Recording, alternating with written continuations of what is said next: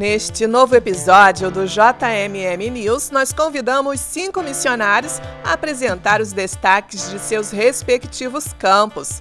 Alessandro Nunes, Anatoly Smirkovski, Carmen Lígia, Paulo Pagaciov e Rosângela Tech nos contam um pouco sobre como Deus tem transformado vidas por meio do envolvimento da Igreja Brasileira com missões mundiais.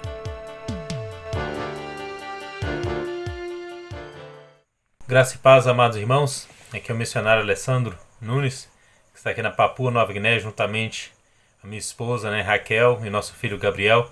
Estamos aí juntos com o povo Maiwala, né, trabalhando com a tradução da Bíblia. É, Deus nos deu a oportunidade de estarmos realizando a dedicação do primeiro livro traduzido para a língua Maiwala este ano. Né, agora, o mês de junho, nós fizemos a dedicação e o povo agora já pode estar lendo a palavra de Deus na sua própria língua. É, tenho também trabalhado juntamente com o povo Taiwala para a composição tipográfica né, de oito livros do Antigo Testamento que serão dedicados agora em setembro.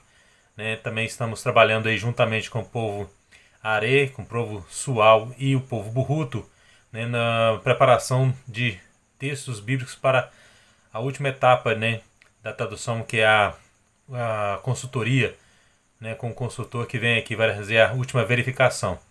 Né? Estamos aí agradecidos a Deus por todos os desafios que temos vencido, juntamente com as orações né, e a fidelidade de cada um de vocês aí no Brasil.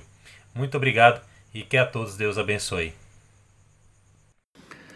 Olá, eu sou missionário da Junta de Missões Mundiais no Leste Europeu, Anatoly Shmelichovsky, através dos batistas brasileiros. Nós estamos realizando várias ações no Leste Europeu. Na cidade de Cracóvia, na Polônia, estamos plantando uma nova igreja através do missionário autóctone Sashkone Zamudinov, esse trabalho tem sido uma grande bênção.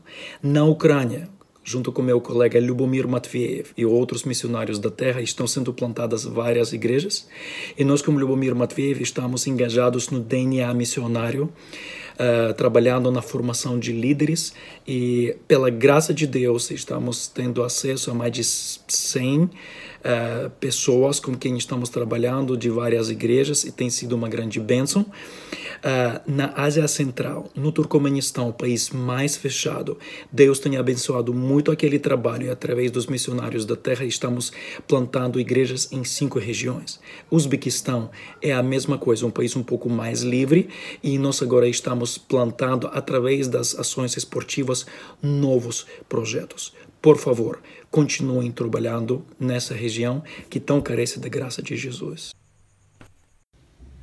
Mesmo diante do forte impacto da pandemia nos países das Américas, Missões Mundiais têm se empenhado para atender a muitas famílias que estão vivendo em situação de vulnerabilidade social, principalmente através das unidades do PEP, Programa Socioeducativo na Venezuela, e também com o programa A Fome no Mundo e outras ações junto a refugiados venezuelanos na Colômbia.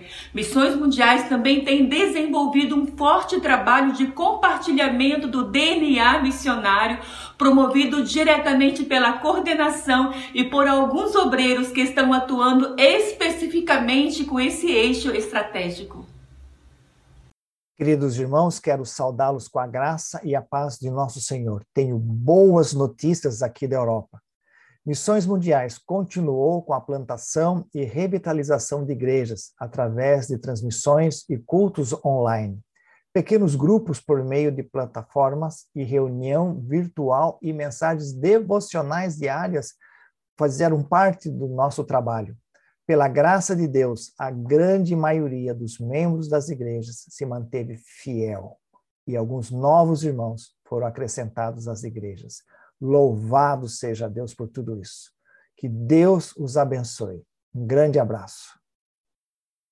Sou Rosângela, eu e meu esposo Sabino Tec de Gamba somos vossos missionários em Angola. O Projeto Radical da Terra formou e enviou duas equipas de jovens surdos e intérpretes no dia 1 de julho de 2021. A primeira equipa, liderada pelo jovem surdo Vasco, é, que faz leitura labial em língua portuguesa, umbundo e usa linguagem gestual angolana. Eles estão no município do Cuma, integrando surdos e seu, seus familiares numa congregação. A segunda equipa foi enviada para o município do Longonjo para plantar uma igreja includente. Uh, no Longonjo não havia ainda trabalho batista. Uh, estamos preparando mobilizadores para que incentivem suas igrejas a adotarem esses jovens. Futuramente esperamos receber também surdos brasileiros para integrar essas equipas. Muito obrigada pela vossa participação no alcance de surdos e seus familiares para Cristo. Deus os abençoe.